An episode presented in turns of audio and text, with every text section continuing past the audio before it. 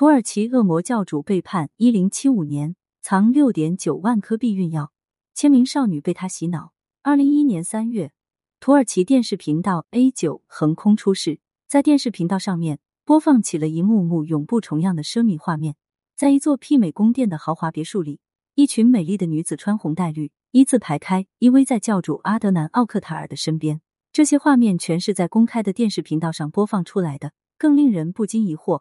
奥克塔尔为何如此肆无忌惮，将自己奢靡的生活公然在电视上播放，挑战大众底线呢？一九五六年，这个名叫奥克塔尔的男人出生于土耳其。小时候的他内向沉默，热爱艺术，在文艺方面有着极高的天赋，称得上是一名天才少年。所以，哪怕他家境普通，父母没有多余的钱财供养他学习艺术，他还是顺利的考入了土耳其最好的美术学院。但是在奥克塔尔进入学校之后，他没有在艺术道路上继续钻研，因为他发现自己可以轻而易举的用语言获得其他人的认同。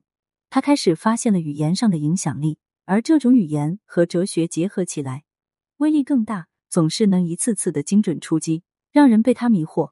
于是他的研究领域从艺术转向了哲学。一九八六年，奥克塔尔来到伊斯坦布尔大学攻读哲学系，中途辍学。来到清真寺传教，四年之后，他创建了属于自己的教派。在巅峰时期，教派人数达到了一千多万人，数量占到土耳其总人口的八分之一。在将教徒发展壮大的同时，奥克塔尔还开始发展属于自己的后宫美女团。美女年龄最小为十六岁，还是未成年；最大的不超过四十岁。可以说，他的口味兼容并包，并不挑剔。但实际上，他这样的行为已经触犯了诱拐未成年人的法律红线。奥克塔尔不只是浪迹花丛，享受属于自己的美好人生，他还鼓舞自己的教徒全都自由，和多人发生关系。奥克塔尔身边的所有美女，除了肤色和发色有区别外，几乎都长得一模一样。他们接受了工业流水线式的整容，也被赋予了同样的称呼“小猫咪”。在一九九零年到二零一七年间，奥克塔尔的娱乐活动就是在豪宅里面躺在红丝绒沙发上，观赏眼前的小猫咪们跳舞。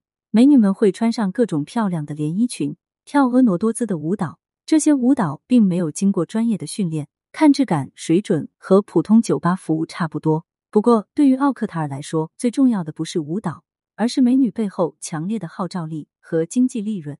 奥克塔尔会在演出现场架起各种录像装备，采用实况直播形式，将演出播放给电视台的订阅观众看。美女们的舞台不只是豪宅，还有沙滩。奥克塔尔经常带着他们在沙滩开比基尼泳池派对，美女们经过精致保养的身体，搭配上各色比基尼，在阳光下显得尤为耀眼。在奥克塔尔的眼前，还会叠放琳琅满目的餐盘，这些餐盘里面会有各种高热量食物，比如烤鸡、香槟酒和甜甜圈等。与奥克塔尔共进晚餐的美女们，为了保持身材，不会摄入太多的高热量食物，而奥克塔尔一个人也无法吃完这些食物。最后，这些餐盘上的美食摆脱不了被浪费的命运。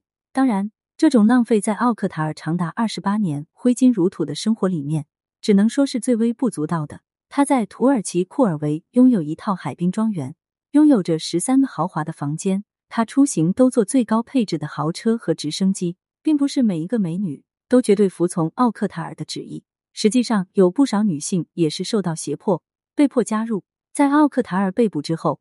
他们作为证人出现在法庭上，才终于说出了自己的心里话。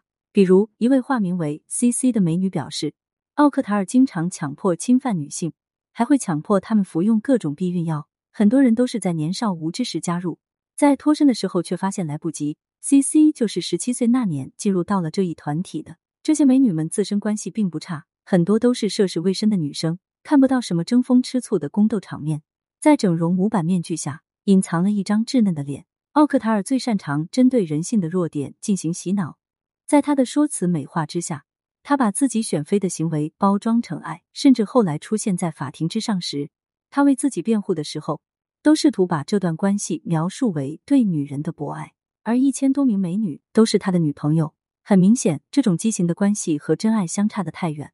奥克塔尔根本不在乎这些女性，在他眼里，她们只是他牟利和发泄欲望的工具。